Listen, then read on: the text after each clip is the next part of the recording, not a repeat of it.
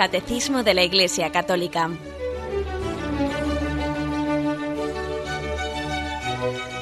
Un programa dirigido por Monseñor José Ignacio Munilla, Obispo de San Sebastián.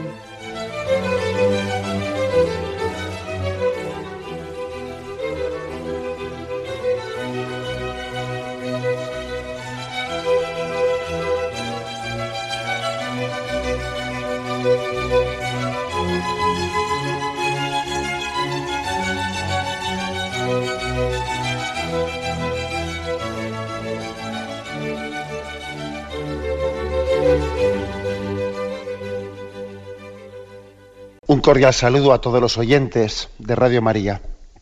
Un día más, con la gracia del Señor, proseguimos el comentario del Catecismo de nuestra Madre la Iglesia. Hemos dedicado pues, unos cuantos programas, no, los he contado eh, si concretamente, pero bastantes programas hemos dedicado a la explicación del sacramento del matrimonio, que es el último de los eh, sacramentos dentro de los sacramentos al servicio de la comunidad, concluye la parte segunda del catecismo con la explicación primero de la liturgia y luego de los sacramentos. El primero de esos sacramentos al servicio de la comunidad es el orden sacerdotal y el segundo el matrimonio. Bien, pues eh, eso era desde el punto 1601. Hoy concluimos, hoy vamos a concluir la explicación de este sacramento del matrimonio. Y lo concluiremos con los últimos dos puntos, el 1657 y 1658. Son, por lo tanto, 58 puntos los que el catecismo reserva a la explicación del sacramento del matrimonio. Y bien, dice el primero de estos puntos, el 1657.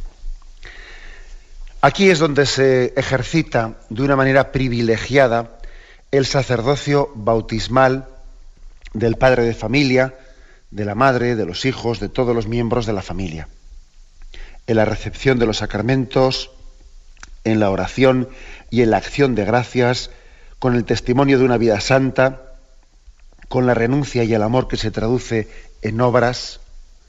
El hogar es así la primera escuela de vida cristiana y escuela del más rico humanismo.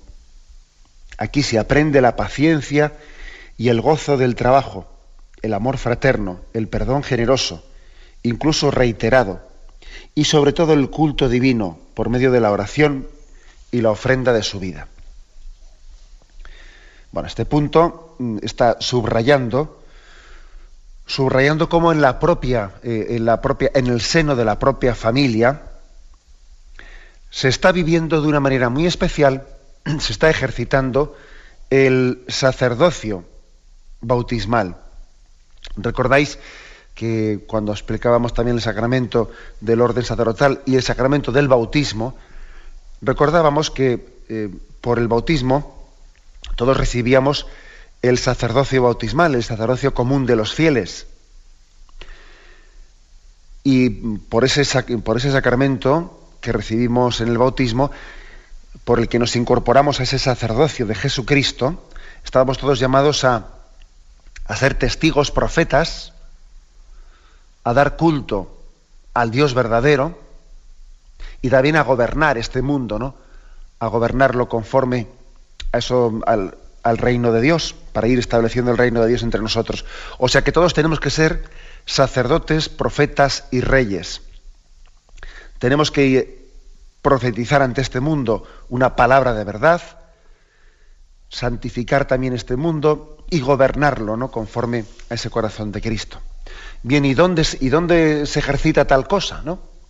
Alguno podría decir, ¿y dónde me dejan hacer eso? Porque claro, ser profeta hoy en este mundo, gobernar este mundo conforme a Cristo, ¿dónde me dejan? Eh? Pues hay que decir que, sobre todo, debemos hacerlo en el seno de la propia familia. Luego viene ese, ese refrán diciendo eso de nadie es profeta entre los suyos, ¿no? Nadie es profeta en su tierra. Y podemos tener el riesgo de que nos de que por ciertos roles adquiridos, porque también hay un cierto respeto humano ante los nuestros, ante el propio esposo, la propia esposa, los hijos, etcétera, puede ocurrir que alguien, paradójicamente, le ocurra que en, su, en el seno de la propia familia es donde más le cueste ser testigo de su fe. ¿Mm? Pero eso es una tentación.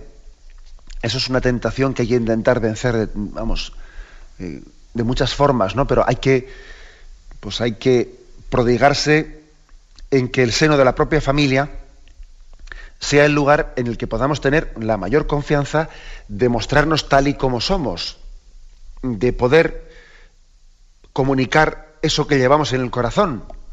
Es una contradicción, eh, pues el hecho de que alguien tenga que salir fuera de la familia, pues para ser testigo de su fe. ¿eh? Bien, ya sabemos que habrá situaciones en las que también el Señor nos llame a aceptar ciertas cruces y habrá matrimonios en los que pues se viva una cruz de falta de respeto o poca libertad en la manifestación de la fe católica de una de las partes, ¿no? Eso es una cruz grande para un católico que lleva adelante un, un matrimonio, una situación en la que el esposo o la esposa, eh, bueno, pues no le permiten el tener una manifestación de sus valores cristianos. Por eso que en programas anteriores también insistimos, porque la Iglesia pues eh, exige ciertos requisitos y quiere supervisar, ¿no? Pues con, unas ciertas garantías la realización de matrimonios mixtos, ¿no? O con disparidad de culto. Bien, pero es cierto que a pesar de esas exigencias, pues se pueden colar situaciones, o incluso entre dos católicos también, ¿eh? sin necesidad de que uno sea de otra religión, situaciones en las que, bueno, pues hay una cruz grande, porque no se le permite a un, al miembro católico, no se le da libertad, no hay una, hay, una situación bastante sofocante en la que no se permite el ejercicio de ese sacerdocio bautismal de una manera explícita. Aún así, aún así hay que decir que aunque existiesen esas situaciones, ¿no? Uno siempre puede implícitamente, ¿no? estar predicando a Cristo en la forma de vida, en su testimonio, en su, manera sacrificada de, servir a los demás, aun cuando se le tapase la boca, ¿no? aun cuando no se le permitiese rezar públicamente, ¿no? que es muy triste.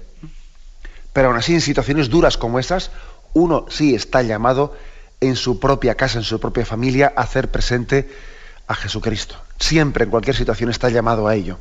Aun cuando haya situaciones en las que tengan que hacerlo de una manera, pues, pues muy discreta eh, y con muchas precauciones. ¿no? Pero vamos, eh, digamos que lo normal, ¿no? O sea, es decir, el, escenario normal en el que nos desenvolvemos, nos debemos de desenvolver, lógicamente, pues es el escenario en el que uno dice, precisamente es la familia, precisamente es el matrimonio, el lugar en el que tengo la posibilidad de ser testigo de la fe eh, plenamente y de ejercer ese sacerdocio bautismal.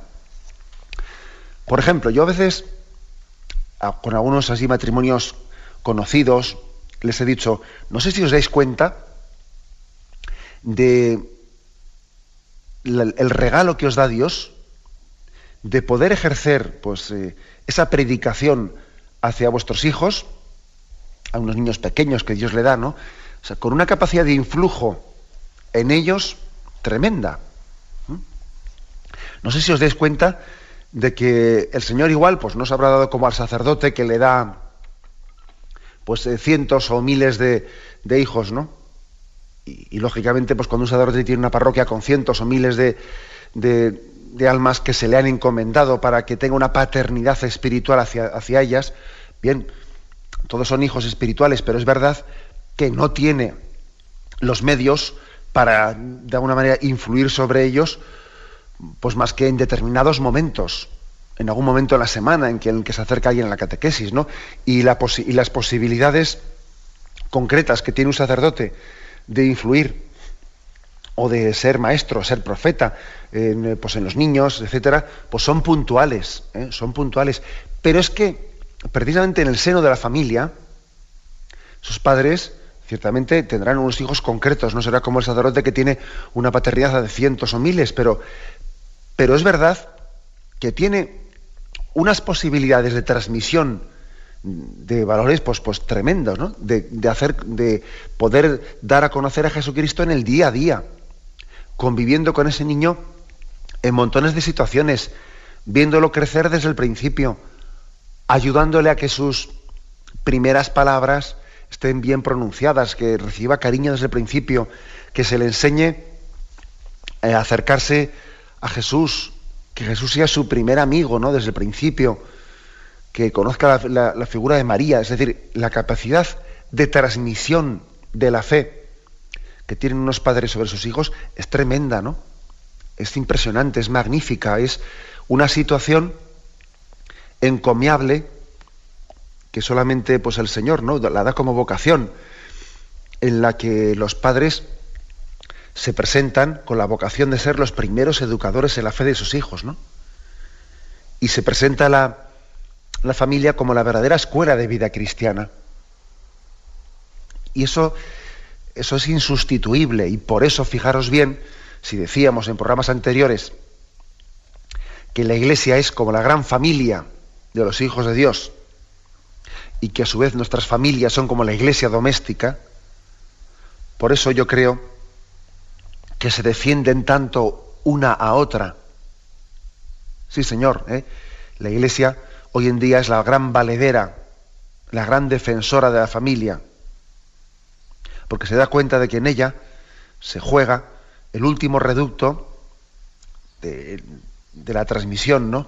de los valores cristianos y también la familia, ¿no? La familia cristiana es la gran valedera de la iglesia, porque se da cuenta que en ella tiene, tiene pues, reflejado pues, su meta, el norte eh, que le guía ¿no? en esa educación de, sus hijos. Hay pues como una defensa mutua entre iglesia y familia, ¿no? Aquí también podríamos decir aquello de que lo, que lo que Dios ha unido, que no lo separe el hombre, ¿no? En esa relación entre iglesia y familia. Bueno, pues esta es la tesis fundamental eh, que dice aquí el catecismo. La tesis fundamental es que pues el sacerdocio bautismal, el sacerdocio común de los fieles, debe de ser ejercido en primer lugar en el seno de la familia, dejándonos de vergüenzas y de roles adquiridos que por desgracia pueden hacer cierto daño. Cierto daño. Los niños pequeños ayudan mucho a esto. ¿eh? Eh, pues ocurre a veces que, pues que igual unos padres cristianos en el noviazgo pues no tuvieron la suficiente libertad para rezar juntos, para expresarse juntos su fe. Y entonces les cuesta mucho compartir su fe, porque no porque no la tengan, sino porque igual no han adquirido el hábito y la costumbre de, hablar de Dios o de rezar juntos, ¿no? Y tienen esa rémora que arrastran. Bueno, pues cuando el Señor les da niños, en esa, esa es una ocasión inmejorable para romper con esos respetos humanos y con esas dificultades de, expresión. Ese es un momento en el que yo muchas veces les he dicho a los, a los padres que aprovechen la ocasión de los niños que Dios les da para vencer esos, respetos humanos y esos eh, ciertos bloqueos de hablar de Dios entre ellos. Eso a veces nos ponen los niños con su sencillez como un instrumento para romper con nuestros eh, respetos humanos.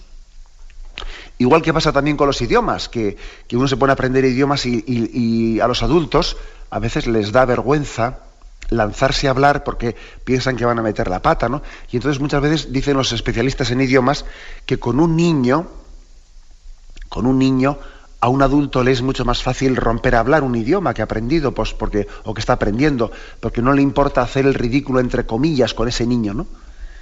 Bueno, pues eh, pongo este ejemplo para que lo apliquemos también al tema de rezar o compartir nuestra fe. A veces los adultos secularizados, entre comillas lo de secularizados, ¿no? Pues eh, pueden ayudar a los niños, pero los niños les ayudan a ellos mucho. Les ayudan a ellos mucho pues para vencer sus complejos, para comenzar a expresar su fe, para comenzar a hacer signos externos que, bueno, pues que por el flujo de la secularización y de ese pedazo de imagen que arrastramos muchas veces en nuestra vida, ¿no? Pues nos hemos ido viendo inhibidos, ¿no? En esa manifestación de la fe. ¿Se me hago bien, vienen los niños? Y uno, claro, se da cuenta de que Dios le pone una responsabilidad ante ellos, ¿no? y por otra parte también la ternura y la sencillez de los niños es un buen antídoto contra nuestro orgullo, ¿no? Nuestro orgullo que, parece nos, nos impide manifestar, manifestar exteriormente eso, esa fe que llevamos dentro. Y los niños son un gran milagro de Dios para suscitar también y aumentar la fe de los mayores. Tradicionalmente se ha dicho pues, que los padres son el conducto ¿no? por el que Dios transmite la fe a los hijos. Es verdad. Pero también hay que añadir lo segundo, que también los niños, y cada vez más, eh, son el instrumento del que Dios se sirve para transmitir la fe o despertar la fe de, sus padres, de sus mayores. ¿Y en cuántas parroquias estamos viendo eso?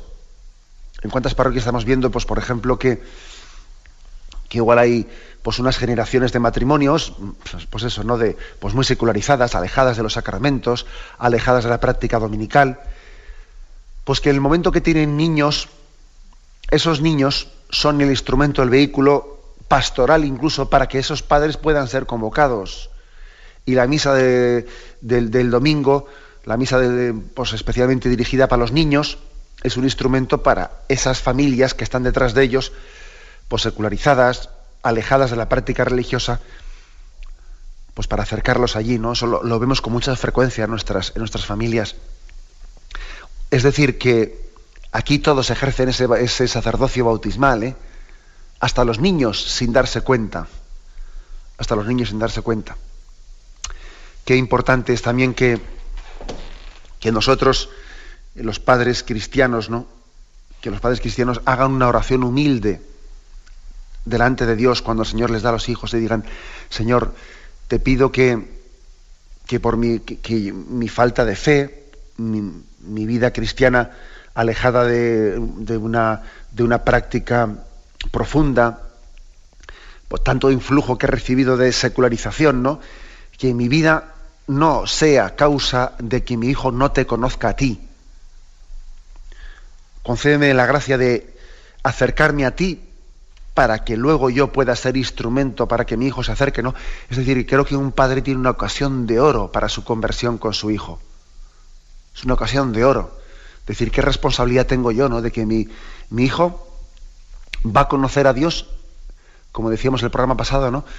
Va a conocer a Dios en primer lugar o en, primer, en un primer momento, le va a conocer en la medida en que yo se lo dé a conocer. Dios va a ser en un primer momento para mi hijo lo que sea para mí. Lo que el niño vea en mí es lo que él va a recibir en un primer momento. Es una gran responsabilidad, ¿no? Para el ejercicio, el ejercicio de, ese sacerdocio común de los, de los fieles.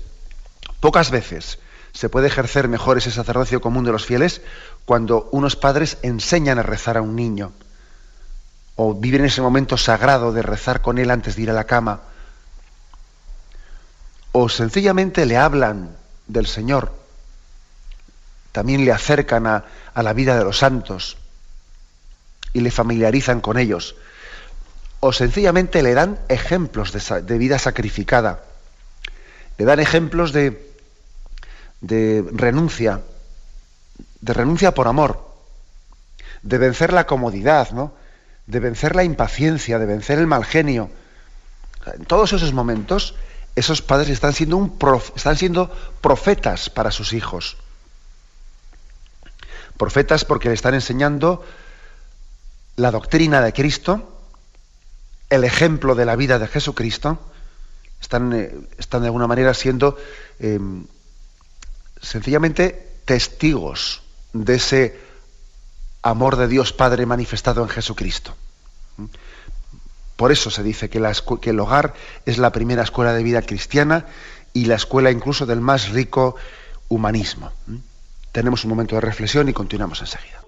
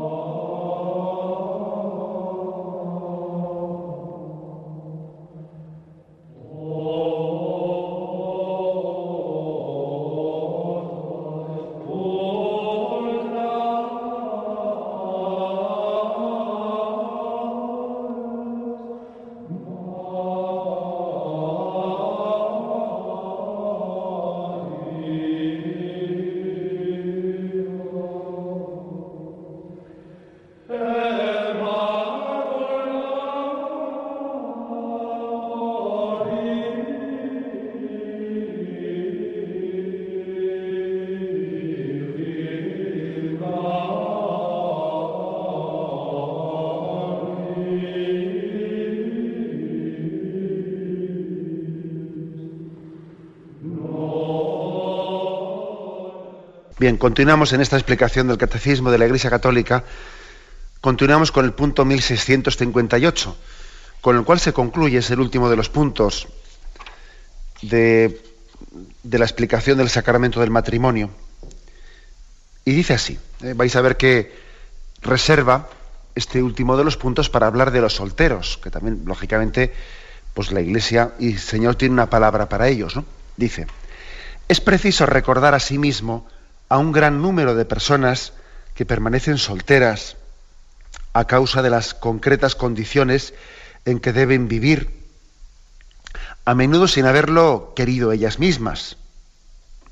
Estas personas se encuentran particularmente cercanas al corazón de Jesús y por ello merecen afecto y solicitud diligentes de la Iglesia, particularmente de sus pastores. Muchas de ellas viven sin familia humana, con frecuencia a causa de condiciones de pobreza.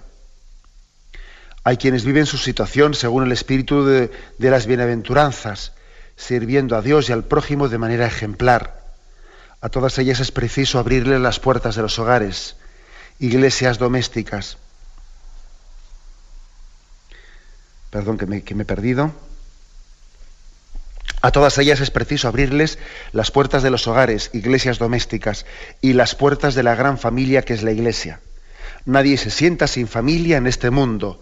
La iglesia es casa y familia de todos, especialmente para cuantos están fatigados y agobiados. Bueno, pues el último punto, como decía, el último punto del catecismo se reserva para hablar de los solteros. Bueno, pues eh, Primeramente hace, hace una referencia a que puede haber situaciones distintas y muy variadas desde las cuales pues, hay personas que, pues, que han permanecido en la soltería. Aquí no nos referimos tanto a las personas solteras, pero vamos, que están eh, pues, eh, en trámite eh, o, en, en, el noviazgo o que tienen una soltería, pues que sencillamente es el tiempo intermedio hasta que se casen. No, sino nos referimos más bien a las personas que ya, ya por su edad, etcétera, pues parece, ya parece, hay indicios, pues que ya parece que se van a quedar solteras, ¿no? Nos, nos referimos bien a estas personas. Entonces, dice, mmm, dice que hay distintas causas, ¿no? Evidentemente, yo por lo menos un poco haciendo una pequeña reflexión, no es que aquí lo ponga expresamente en este punto, pero haciendo una pequeña reflexión nos dice, vamos a ver, ¿qué tipo de causas eh, más bien suelen llevar o, suelen motivar la, la, soltería, ¿no? La soltería un poco como, como estado, podríamos decir. Hombre, pues habrá de todo, ¿no? Habrá situaciones tan, eh, tan diversas. Pues hay personas que, que han acabado siendo solteras, bueno, pues las habrá que ha sido un poco por elección. ¿eh? Pues porque han dicho, yo no quiero. Hay, hay personas también que por su planteamiento de vida, pues eh, han, han, optado un planteamiento de vida eh, egoísta, que a, verlos también lo sabrá, ¿eh? aunque no sea la mayoría, ni mucho menos. ¿eh? Pero también habrá personas que hayan dicho pues que prefieren, mmm, por no sufrir en la vida, no comprometerse, ¿no? Y, y, existen planteamientos liberales de vida en los cuales pues se huye del compromiso matrimonial porque les parece que eso va a ser una, un compromiso, una entrega, pues sí, pues claro que el amor nos ata, claro que el amor de alguna manera nos, nos condiciona en el, en el, ejercicio de nuestra libertad, ¿no? Y existen solterías, pues que igual pueden tener de fondo o que tienen de fondo un planteamiento egoísta, pues claro que sí, eso también existe, ¿no? Existe pues porque ha podido también, incluso igual porque han sido víctimas de que han, tenido malos, malos ejemplos de, matrimonios a su alrededor. También ha podido ocurrir que uno, que uno haya, visto pues cómo se rompe el matrimonio de sus padres, de los otros, de los otros, y dice, yo no me caso. Y, es decir, que es que las situaciones en las que, por las que alguien haya querido voluntariamente excluir el matrimonio de su vida, pues pueden ser eh, unas situaciones en las que alguien dice, prevé, bueno, prevé o sabe que, que del matrimonio se puede derivar sufrimiento, y un compromiso grande y entonces dice, yo quiero excluir eh, tal cosa de mi vida. ¿Eso puede haberlo? Sí. Hay otros casos, y yo creo que son más, más numerosos, más numerosos, que es lo que plantea aquí también la, eh, pues el, punto este del catecismo, bueno, pues que también puede ser por otros motivos más sencillos, como por ejemplo hay personas que por timidez o por inseguridad, o sea, por unos aspectos más psicológicos, digamos, ¿no? Bueno, pues han podido tener un condicionamiento en su vida importante, que también eso les ha, les ha impedido pues el matrimonio, timidez, o inseguridad, o personas que igual han tenido algún noviazgo, pero la inseguridad ha sido en ellos muy, grande, que es una cruz grande, ¿eh? es una cruz grande esa inseguridad. Las personas que, que no llegan a tener nunca, un poco por sus procesos psicológicos, las cosas claras y entonces dudan y dudan. Bueno, pues también eso puede ser una causa, ¿no? La timidez, la inseguridad. Otra causa mm, también, pues el hecho de que ha habido personas que, que han podido tener dificultades objetivas y reales de encontrar a alguien con una comunión de valores con los que uno, con que uno poderse entender y tener una comunión de, ideales cristianos o pues para poder formar una, una, unión de vida, ¿no? Hay personas que dicen, sí, a mí me gustaría casarme, pero ¿dónde encuentro yo un esposo y una esposa que puedan compartir unos ideales así mm, con madurez del que poder? Y, y no es tan fácil, especialmente hoy en día se encuentra uno, muchos chicos y chicas cristianos, que les cuesta mucho, ¿no? Poder encontrar pues un ambiente un ambiente de una relación, pues no, no me refiero a una religión ligera, sino una, una relación en la que alguien esté pensando en el matrimonio, no, pues eso cuesta, especialmente a quien tiene un planteamiento cristiano de vida y se da cuenta que eso en la discoteca difícilmente lo va a buscar. Y, a veces se da cuenta que quien busca un matrimonio cristiano lo tiene difícil ¿eh? en ciertos ambientes. Eso también es otro motivo. ¿eh? otro motivo concreto, ¿no? También hay situaciones como las que aquí menta el catecismo, situaciones en las que alguien ha tenido determinados compromisos en su vida, compromisos de atención a sus padres, o compromisos de, pues, de, atención a algunos hermanos pequeños porque sus padres fallecieron, o incluso alguien que ha podido ser una persona que igual ha sido madre soltera y que está cuidando a su hijo y eso le ha condicionado tremendamente. O sea, ha podido haber compromisos concretos que han condicionado mucho la vida, ¿no? Hasta el punto de que, bueno, pues que esos compromisos hacían muy difícil el, matrimonio, ¿eh? pues porque otras personas tenían que aceptar determinados condicionamientos para poderse unir en matrimonio a esta persona, que de alguna manera es, es como diciendo, vamos a ver, ¿cabe la posibilidad de que, de que alguien eh, sea soltero pues sencillamente porque Dios tenía para él unos planes concretos, específicos, de que él se quedase soltero. Pues por supuesto que sí. ¿eh? Por supuesto que sí. Claro, es verdad que aquí cuando hablamos de vocación, pues la vocación se refiere así más explícitamente a la vocación a la vida consagrada o a la vocación, si no, matrimonial. Y claro, y se quedan ahí en medio los solteros que dicen, pero bueno, yo, ¿yo qué pasa? ¿Que no tengo vocación o qué? Y no, y yo creo que, hay que decir, eh, aunque es cierto que el, término vocación pues, se haya utilizado pues, para, para la vida consagrada o para el matrimonio, es cierto que, que también de alguna forma existe una vocación a, la soltería. Lo que ocurre es que la vocación a la soltería, la vocación, no digamos a la soltería, ¿no? la vocación en la que uno permanece en, en un estado de soltería, pues es una vocación que uno discierne mm, por defecto, es decir, al ver que no ha sido llamado a las otras. Eso quizás es una cierta diferencia, porque igual que existe la llamada para, el sacerdocio, para la vida religiosa, no hay una llamada para ser soltero. No, para ser soltero no hay una llamada. Igual que existe una atracción física de enamoramiento para el matrimonio, no hay una atracción física para la soltería. ¿Explico? Entonces, claro, la soltería es un estado que no, al que un cristiano no accede por una llamada.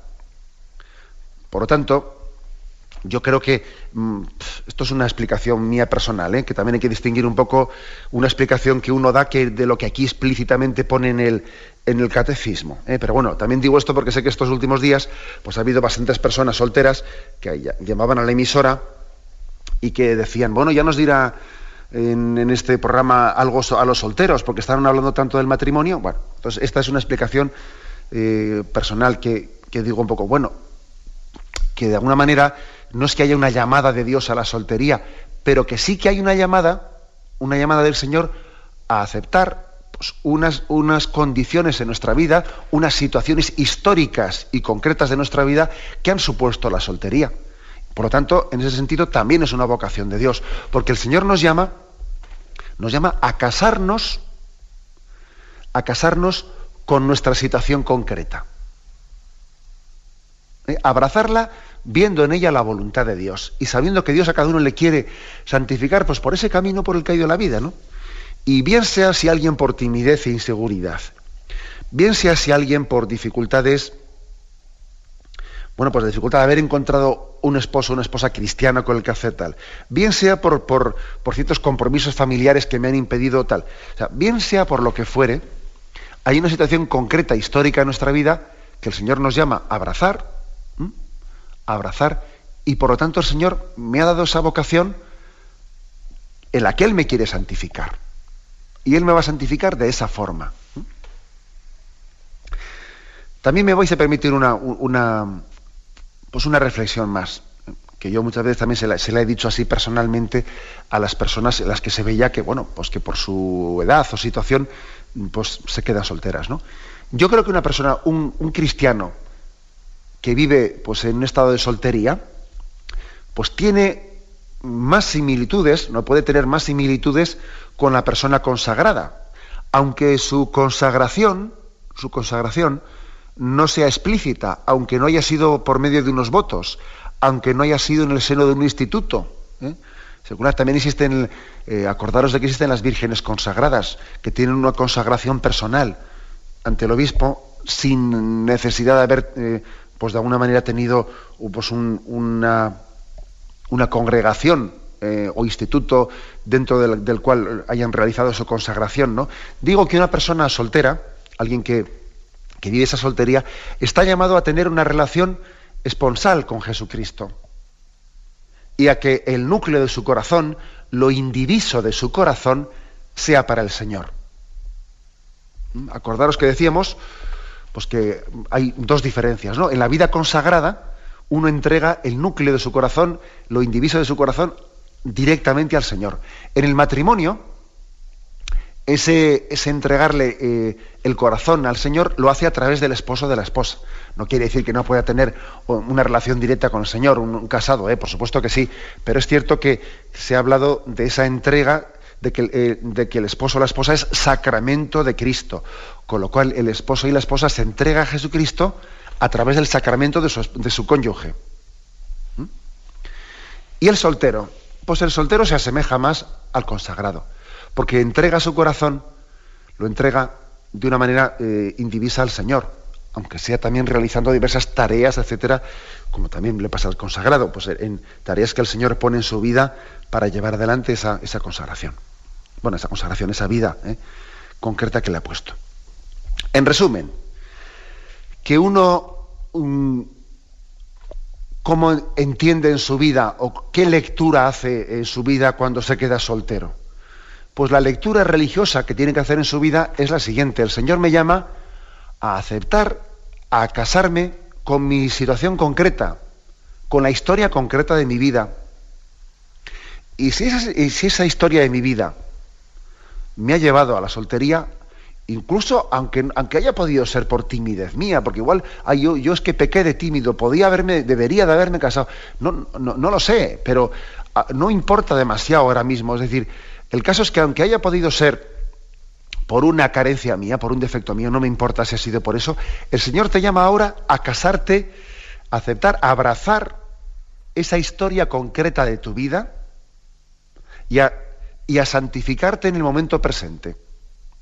No estar ahora eh, pues, eh, dando pie a que la nostalgia debería ser, no hice aquel, le dije que no, tenía que haber comenzado, fue por esto, fue por lo otro, porque es que la tentación muchas veces puede llevar a que alguien le esté dando la vuelta, eh, vueltas en su cabeza de una manera ya absolutamente fuera de lugar, fuera de momento y además de una manera estéril, que lo que hace es quitarme el gozo del momento presente, por la preocupación del pasado o tal, nada. ¿eh? Yo creo que la clave está en aceptar, abrazar las circunstancias concretas de mi vida en las que el Señor me ha puesto Y el Señor tiene un plan de amor y tiene un plan de felicidad para mí en esta situación concreta.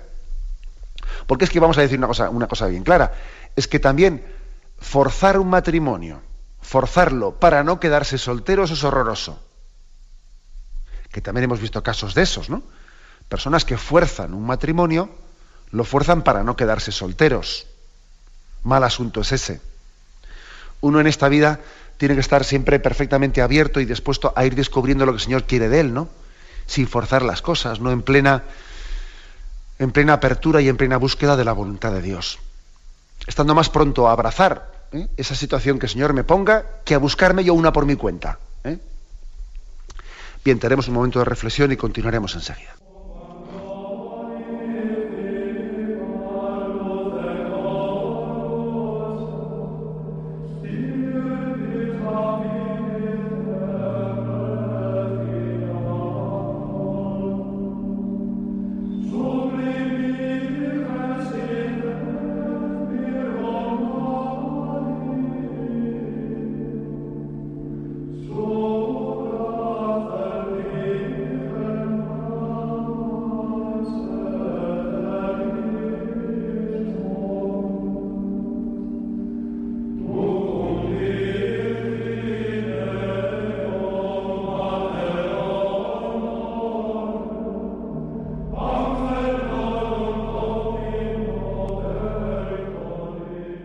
Y continuamos en este programa del Catecismo de la Iglesia Católica, continuamos con la explicación del punto 1658.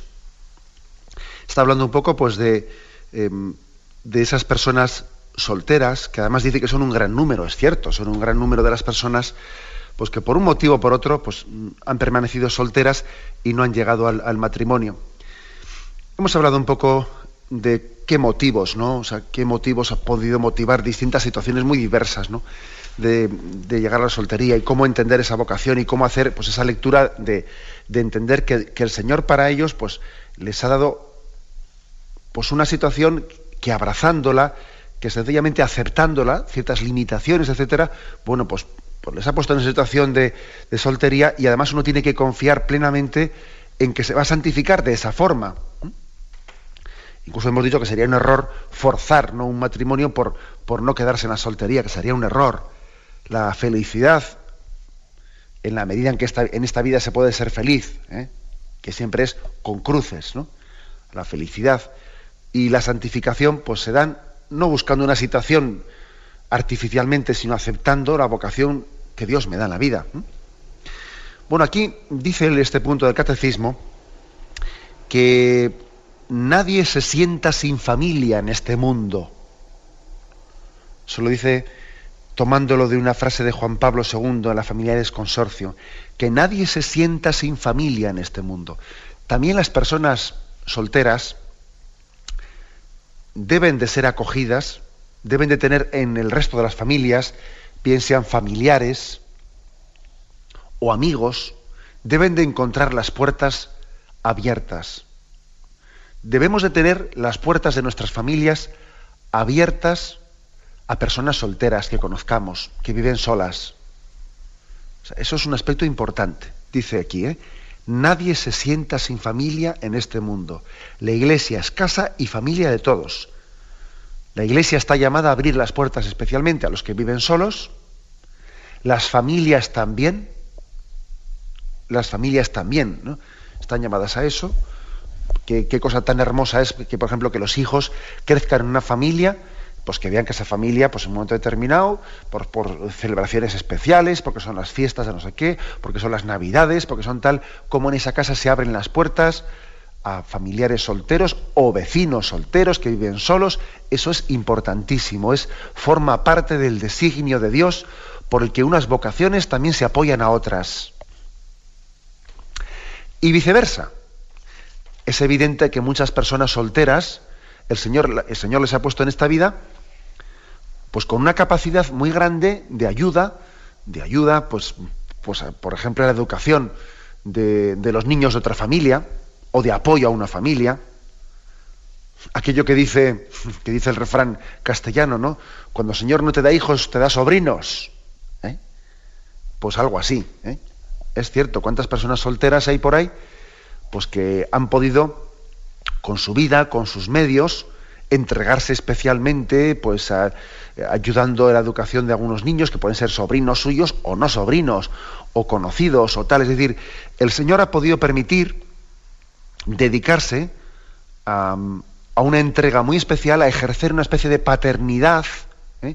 y maternidad muy especial a algunas personas que, mm, pues que han permanecido solteras y han tenido más tiempo, más medios, más capacidades para entregarse al servicio de los pobres, para ser, tener un influjo de evangelización, para ayudar a familiares suyos. Es que es así. O sea, es decir, si las familias están llamadas a abrir sus puertas y ayudar a los solteros que viven solos, también los solteros que tienen más tiempo, que pueden tener más medios, ¿eh? están llamados no a cerrarse y vivir ellos solitarios. Porque, ojo, eh, el peligro del soltero, el peligro del soltero está en que haga de su estado de vida pues una ocasión, una excusa, una excusa para encerrarse, aislarse y pensar únicamente en sí mismo en esta vida. De esa tentación el soltero debe de huir. Que no es lo mismo ser soltero que solterón. No es lo mismo. El soltero está llamado también a salir de sí mismo y a ver, a descubrir qué situaciones le ha puesto el Señor a, su alrededor en su vida para entregarse a ellas. Al servicio, pues, eh, pues de la evangelización en su parroquia, al servicio de los pobres en este lugar, al servicio de la educación, al servicio de sus sobrinos, al servicio de tal. O sea, el soltero debe también de discernir y descubrir qué lugares y qué situaciones el Señor ha puesto a su alrededor para entregarse a ellas. Y entonces tiene que haber una mutua comunicación, ¿no? Las familias abiertas y acogedoras hacia los solteros que viven solos. Y los solteros perfectamente dispuestos a la entrega sacrificada, a descubrir lo que Dios les tiene reservado, ¿no? En la entrega generosa de las situaciones que tienen a su alrededor. Es así. solamente así se puede ser feliz y se puede ser santo, ¿no? Apoyándonos mutuamente entre todos y dándonos cuenta de que, el Señor nos ha puesto a nuestro alrededor vocaciones distintas y complementarias para ayudarnos todos en esta tarea de santificación a la que todos estamos encaminados. Bien, pues lo dejamos aquí. ¿eh? Eh, de esta manera concluimos el punto 1658 y con él concluimos estos puntos del catecismo dedicados al sacramento del matrimonio. Luego, como os he dicho en otras, ocasiones, el catecismo suele hacer un pequeño resumen al final de cada capítulo, un pequeño resumen, pues por ejemplo dedica del 1659 a 1666 un pequeño resumen sobre el matrimonio. Pero bien, nosotros eso no lo saltaremos porque como ya hemos explicado detalladamente el sacramento del matrimonio, pues no será cuestión de que ahora volvamos a incidir en el resumen, que en el fondo es decir lo anterior con menos palabras. Bien, pues eh, continuaremos a partir del siguiente, del siguiente apartado que dice otras celebraciones litúrgicas, que habla de los sacramentales. ¿eh? de los sacramentales y también de las exequias cristianas. Bien, me despido con la bendición de Dios Todopoderoso.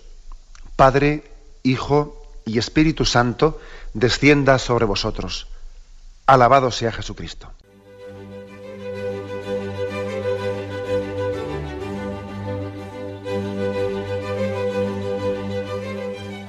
Finaliza el Catecismo de la Iglesia Católica, un programa dirigido por Monseñor José Ignacio Munilla, obispo de San Sebastián.